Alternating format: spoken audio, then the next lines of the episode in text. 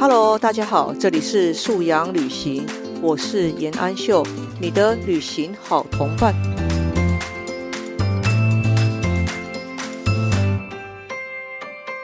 Hello，大家好，我是严安秀，很高兴今天又在空中与你相见了。那这段时间，不晓得你的城市是否让你感觉到非常寒冷啊？这就是标准的冬天呢。啊，我的城市啊，不但低温，而且大雨哦。那除湿机呢，就是一个房间一台啊，几乎都是没有停止的在开着哈。当然，烘衣机也是我们的好朋友啊。但是已经在这个地方哈居住了也十来年、二十年哈，基本上也是习惯的啦。只是我们当然会很期待啊，今年赶快结束，冬天赶快过去哦，然后春春暖花开的春天可以赶快到来哦。这个或许哈。也是很多青少年爸爸妈妈的心声呢。在青少年阶段的孩子啊，好像变得跟以前不太认识。爸爸妈妈也一定会很希望青少年阶段的这个时期时间点哦，可以赶快过去，然后再回来一个开心可爱啊，哦，或许也跟小时候一样贴心的孩子哈，变得更懂事，更能讨论事情，更能沟通哦那我们今天谈的是青少年的成功术。哦，延续上一集以来的，我们今天再聊聊另外一个部分哈。我们上一集谈到了青少年的成功书当中的，我们定义它什么是成功，以及我们也谈了啊，让很多爸爸妈妈很困扰的手机问题啊。那我们今天这一集呢，我们就来谈一下啊，青少年的情绪控管，然后青少年的自我察觉，以及我们如何协助青少年。来面对他的课业，哦，他的学习之路，哈。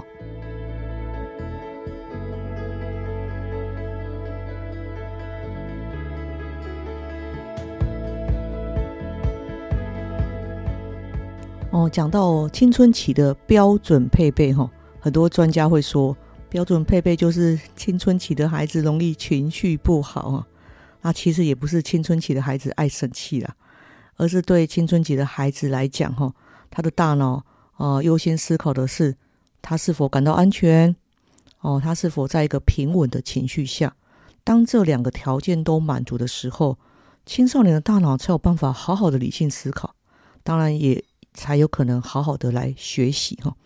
所以在青少年的这个阶段当中，因为他自身的发展了，所以很多时候。啊，青少年并不是刻要跟大人来顶嘴或对抗，啊，也并不是啊要以一种啊挑衅或者是挑战权威的方式哈来看待父母哈，其实不是啊。我们常常会对青少年有一些误解，青少年他或许只存在一种他自己的混乱状态当中哈。那这个时候，其实父母要学习的功课就是闭上嘴巴，分别带开哦。啊，其实我自己也常常在做这样的自我提醒呢。啊，我自己本身是一种嗯节奏比较明快的母亲。那我过去啊也会常要求小孩哦，应该在什么时间点，然后做完什么样的事情呢？但青少年的阶段，这个阶段孩子哦很容易疲劳哦，可能一方面身体也在变化了，一方面其实啊外面的课业活动。或对同才需求也分散了他的注意力，造成身体上比较容易疲劳。所以我又发现我们家的青少年哈，就是我们的水果姐姐哦，也常常处在一种很疲劳的状态下哈。那当一个人疲劳的时候，其实情绪都不会太高昂了。那这个时候，如果啊，作为妈妈的又在那种细琐的事上啊，无意义的催促或叨念那其实很容易引发青少年的臭脸呢，这个一定可想而知嘛。所以我现在也会比较谨慎的，在水果姐姐疲劳的时候，哈，就比较谨慎的使用我的语言了，就明快的说，哎，提醒他一次就好了。那一次，如果孩子一样拖拉的话，我觉得有时候我们可以哈，给自己的那条线不要拉这么紧了。就家里的规范啊，其实有时候可以做一点点调整哦，因为要体体恤我们家的这个孩子现在是不是在一种很劳累的状态下面哦。啊，有时候这种劳累是需要啊一种平静的家庭生活，或是比较缓慢的生活的步调来帮孩子做舒缓，或者就是有一段空档可以让孩子去做他喜欢的事情呢。但这部分其实要看每个孩子的个性了。那像如果孩子本身就觉得，诶，他其实有基本呃自我责任感，有这样的认知的孩子，其实父母就真的，他偶尔啊动作比较慢，或者是偶尔状况比较没有这么在线上的时候，倒是可以放轻松一点，不用紧迫盯人哦。那这个时候，其实是我们在协助孩子，他在一种比较他感觉到安全的家里环境当中，然后去做一些他自己的修复跟调节了。好，这个部分我觉得是，当然我们都不是心理学家了，我们也都不是这一类的专家，但是我们因着我们所亲爱的孩子，而我们是最了解他性格的人哈。父母其实可以让自己保有一点弹性啊，不用很多事情哈，就一定得照着严格的标准来进行哦。家里其实是个放松跟讲爱的地方。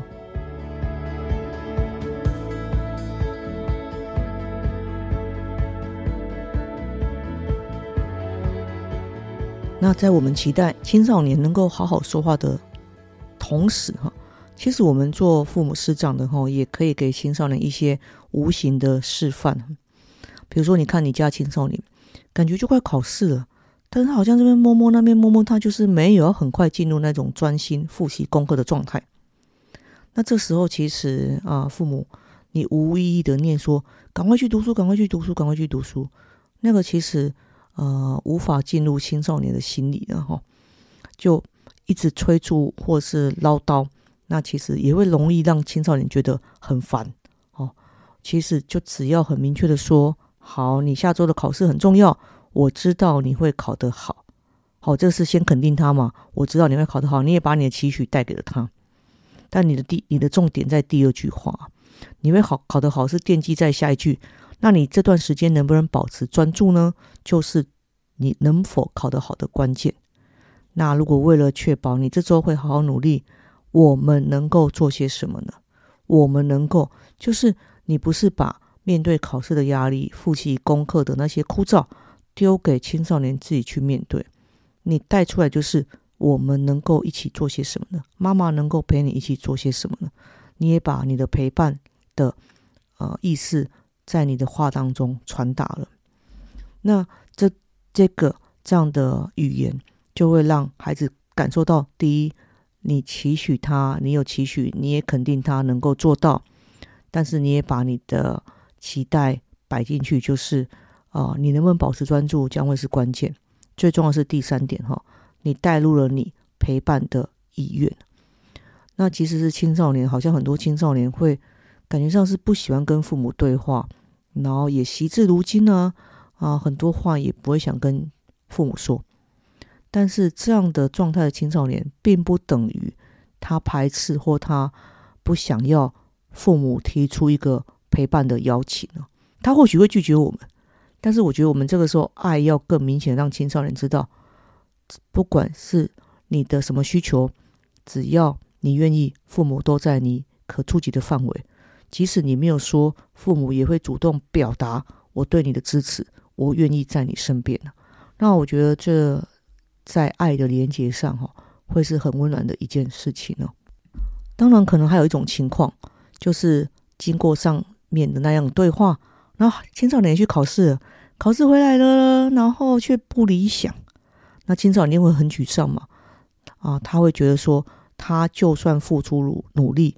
也达不到他想要的成果，这个其实还蛮折磨一个青少年。他啊，那个努力的热情哦，他下次就会怀疑自己：我都这么努力啦，我也达不到我要的效果，那我干脆不要努力。好，但是我们当然是没有期待青少年这样想嘛。所以当他努力了，他也确实花了时间了，他依然拿着不满意的成绩回来的时候啊啊，父母要学习的语言就是。不要跟青少年说：“哎，你都复习很久了，哎，还是考不好，一定是不是你偷懒啊？你粗心啊？然后你上课没有专心听啊？你怎样？你怎样？哈？我觉得我们可以学着换个话说，可以，你可以跟孩子来分析或来解释这件事情。你会跟他说：，哎，妈妈在想，是不是你把复习时间都用在舒适区里了呢？你在猜测他可能的困难，你也要让孩子知道。”什么叫做学习的舒适区？什么叫做扩大学习的舒适区？好，啊，举例来说哈，如果这个孩子他本来英文就很好，然后他复习英文，或者是他读起英文，他一定是驾轻就熟嘛，一定会觉得非常喜欢。这个时候很多学生哦，会把时间花在他喜欢而且他可以克服的科目上面哈，这就是他的学习舒适区。但是他讨厌的数学，他就会逃避去算，他就会不想要去碰它，因为他可能练习他也觉得很挫折。父母这个时候就要跟孩子来讨论，你的舒适区就是你的英文，那是你可以掌握的很好的。妈妈、爸爸当然也知道你在这当中你会很有自信，但是其实我们要进步，我们就是要扩大我们的舒适区。今天你如果可以把英文再往外扩大，再多加一个社会科，或甚至你可以再去 touch 到你不喜欢的数学，你也把数学的这个单元也纳入了你的舒适区，你扩大你的舒适区。这个就叫做进步，好。那如果是你一直在你的舒适区当中，你不肯跳出你的舒适区，那舒适区就永远是小小的。但是你外面的挑战你依然没有克服，这样就会没有帮助你在考试当中啊，平均起来你的每科都获得了你满意的成绩。那如果你一直在舒适区上啊，花了很多时间，但是你外面那些该去扩大的范围依然是置之不理的话，那你花花了那个时间，啊，还是不会让带给你带来非常明显的效果。那可以这个部分可以跟孩子聊，但你也可以跟孩子聊，他或许有其他的困难啊。但是你要想，如果经历刚刚那样一段下来，孩子如果付出努力却没有得到满意的那个答案的时候，我们应该要站在孩子同一条阵线，同理他的挫折，跟思考他的呃失望。啊，我们一起帮忙找出可能的答案啊，可能会有 A、B、C 三款，但是作为父母，我们也未必我们帮孩子找到的就一定是正确的嘛。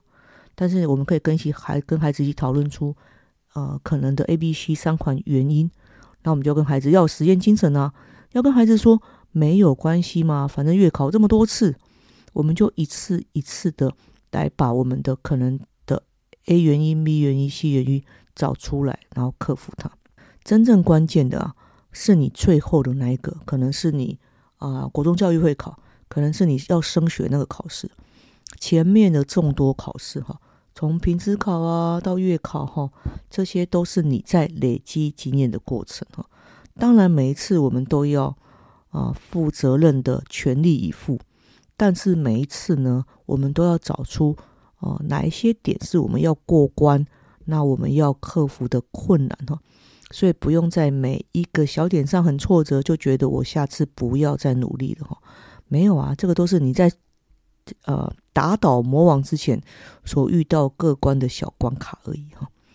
如果孩子喜欢打电动，或者是孩子有打电动的经验哈，那父母其实可以带入这样的话题跟孩子来讨论哈。那其实你跟孩子讲这些，我们其实是要培养孩子具备成长性思维啊。成长性思维啊，是我认为孩子在整个学习阶段当中，父母最应该带给他的几个重要价值观之一哈。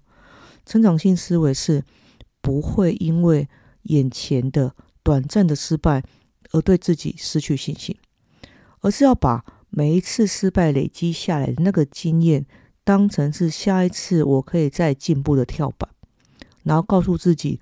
我只是还没有成功，我只是还没有学会，我只是还没有做到，我还有努力的机会，我还有进步的空间。这些话在小时候，在国小阶段，其实父母就可以把这样的观念带给孩子。那有的孩子其实个性上会比较敏感保守哈，啊也比较容易呃自责哈。像我们家可乐果妹妹就是一个。啊，容易自责的小孩，他就觉得我表现不好，我很烂什么的，我就不停的在跟孩子讲，没有什么叫很烂，只是这次在这个地方我们没有完成。那我们记住了这次的教训，如果脑袋记不住呢，错误笔记拿出来写下来。那写下来不是为了要惩罚你，写下来只是你留下一个记录，说啊，我曾经在这边啊还没有把这个困难处理完，那我先记下来。那我下次就记得哦，我曾经有过这么一个困难哦。那我下次就要特别留意，因为我迟早会克服它。哦，不停的跟孩子说，你还有努力的进空间哦，你还有努力的机会哦。但这前提不是告诉孩子你这次就可以随便哦，没有哦，就是都是认真以面对的啦。认真面对之后呢，结果其实不是那个要拿来惩罚自己的那个啊伤害自己的那个原罪哈，结果就是拿来让我们知道哪些地方我们还可以让自己更棒。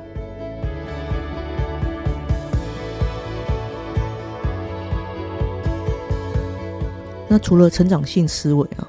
我觉得第二个在孩子学习路上，哈，父母要给的重要的价值观就是，要让孩子可以激励自己哦。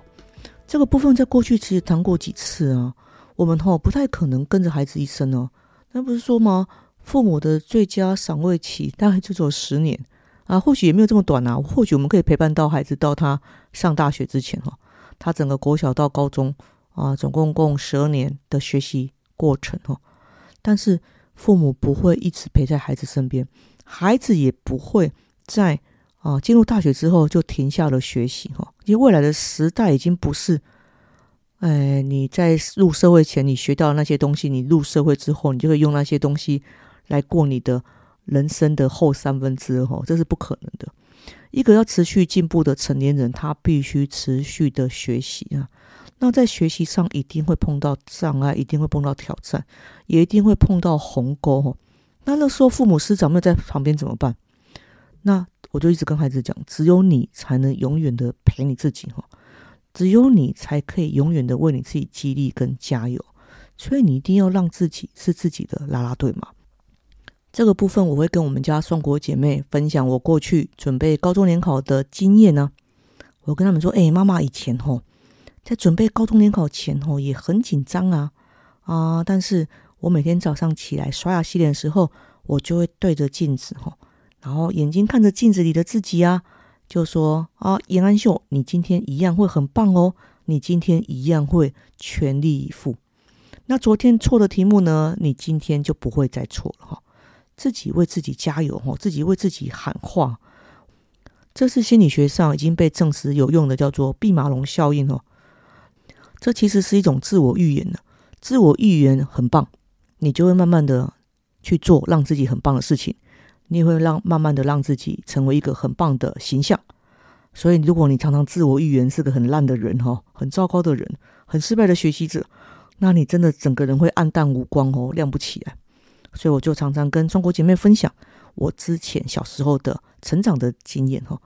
那这个部分其实多多少少一定会影响孩子嘛。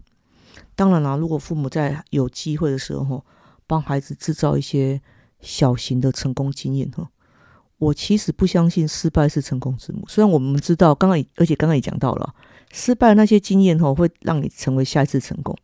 但是真正激励人心的是，成功才是成功之母，小型的成功累积起来，小型的音价累积起来，哈，孩子可以爬得更高啊。那即使是。过去那些失败的小经验，你都要跟孩子说没有关系，那只是你累积经验的素材而已。但是真正能够激励孩子一直在这条路上稳定的前进，甚至自己当自己的拉拉队，一定是他过去有效的成功经验在支撑着他，在作为他的动力哦。所以父母不要跟孩子强调，因为我陪你。因为我帮你复习，因为我怎样，所以你考得好。真的不需要跟孩子强调父母很厉害，也不要跟孩子强调父母的作为让他有机会成功。这个不要，但是要让孩子知道，因为你愿意，因为你努力，因为你啊克服困难，所以你影响成功。要把这样的自我实现的感觉哈，归因到孩子自己愿意上面。孩子会知道说，这是我的意愿，所以我的意愿可以让我成为一个强大的人，可以让我成为一个持续进步的人哈。所以把成功的要素归因到孩子的身上啊，这个是父母可以为孩子在学习之路上哈可以做的事情。那最后一部分，我们来谈谈哈，怎么样让青少年好好说话？青少年要么惜字如金，嗯，哦，好。随便都可以啊，是不是这样？哦，对。那要么青少年就是讲话很冲，然后口气不好，啊，其实我们刚前面讲了哈，青少年的思考哈跟不上他的情绪啊，他的情绪已经很饱满了哦，但是他的思考还在很低档的地位哈，所以他的情绪讲出来的话常常都不是动听的哦。但是，所以我们前面有讲到父母怎么跟孩子对话哈，父母是不是不要跟着孩子情绪起舞，那就会成为孩子心中的他怎么样观察跟他怎么样学习的一个角色哈。所以，我现在常常让自己闭上嘴巴。转身先离开哦，因为跟青少年对呛哦，那其实只有两败俱伤，不会更好。那除此之外啊，我们其实也可以在跟青少年聊聊天当中哈，呃，把如何跟朋友聊天的建议啊，不着痕迹的带给青少年。比如说，我们可以鼓励青少年呢，哎，你在跟你的朋友聊天的时候，我们就把几个重点带给他嘛。第一嘛，你要避免。让人家觉得难堪或者是不舒服的话题，那这个部分当然是要懂得去感同身受啊！哦，别人家都已经考试考得很挫折了，再难过了，然后还去笑人家，怎么考这么烂才考二十五分？哈，这就不是一个体贴的聊天者哈。那第二个啊，我们要鼓励青少年哈啊，专注的聆听朋友在说的话。那你的身体语言其实可以显现出你是否是个细心耐心的人。还是其实你根本就不耐烦了哦。你要跟青少年说，当人家跟你说话的时候，你的眼睛看着对方，你甚至身体微微往前倾，人家会觉得很被尊重哦，也会感觉很好，当然也会对你有很好的印象哈，就觉得在说话的时候你是专注听的哦。好，这个是生活的细节或者是谈话的一些小细节哈，其实，在我们在跟青少年的互动当中，就会。示范给他看，或者是也可以建议他，但是当然并不是要检核青少年哦，他是不是今天跟朋友有没有达到这些哈？但是没有。我们就是在生活当中啊，也分享我们怎么样跟朋友的互动给青少年看。爸爸妈妈怎么样跟叔叔阿姨讲话？我们聊了什么话题？然后人家在谈什么话题的时候，我们给予专注的聆听，然后我们给予友情的陪伴。好，我们可以把。这些当生活的小故事聊给青少年听，当然，我们其实是把里面的价值含在故事当中，包装在故事当中，让青少年知道说，这样可能会是让人家舒服的谈话。好，那青少年他自然而然会经验迁移嘛，他也会去啊，无形中有了这样的教养，会去这样子跟他的同学、他的同同才做互动哦。其实我也在学习跟青少年相处，但是我自己感觉哈，我跟我们家青少年，呃，最近的状态不错哈，有渐入佳境的感觉哦。那可能一方面，呃，我觉得比较大的变化是，我比较会克制自己，少说一点，少念一点哦。那不要把很多勾勾啊、表格啊拿来套在青少年身上，做到这个打勾，做不到那个打叉，然后去念他哦。就父母放宽一点。尤其在这个阶段，给孩子多一点宽容，好让他保有自己的主张，保有自己的意见，然后适度的接纳他对于本来你给他的规定的啊建议的做法哈。那青少年他在被尊重的状态下，他其实他的安全感、他的安全值也会相对提升，他的情绪比较好，他跟家人的互动，甚至他跟啊他的学习之间的状态，也会在一种比较稳定的情况底下哈。那当然就是皆大欢喜，所以啊，呃，不要说是青少年的成功数了，其实陪着孩子长大，根本上来说呢，是父母的进化数哦。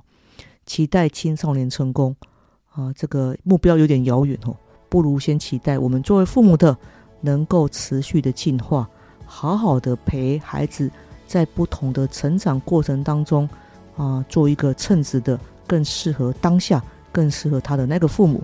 我觉得这个才是我们要给自己的修炼。好了，那我们今天就先聊到这边啊，期待下次再与你与空中再进行一段素养旅行哦。好，拜拜。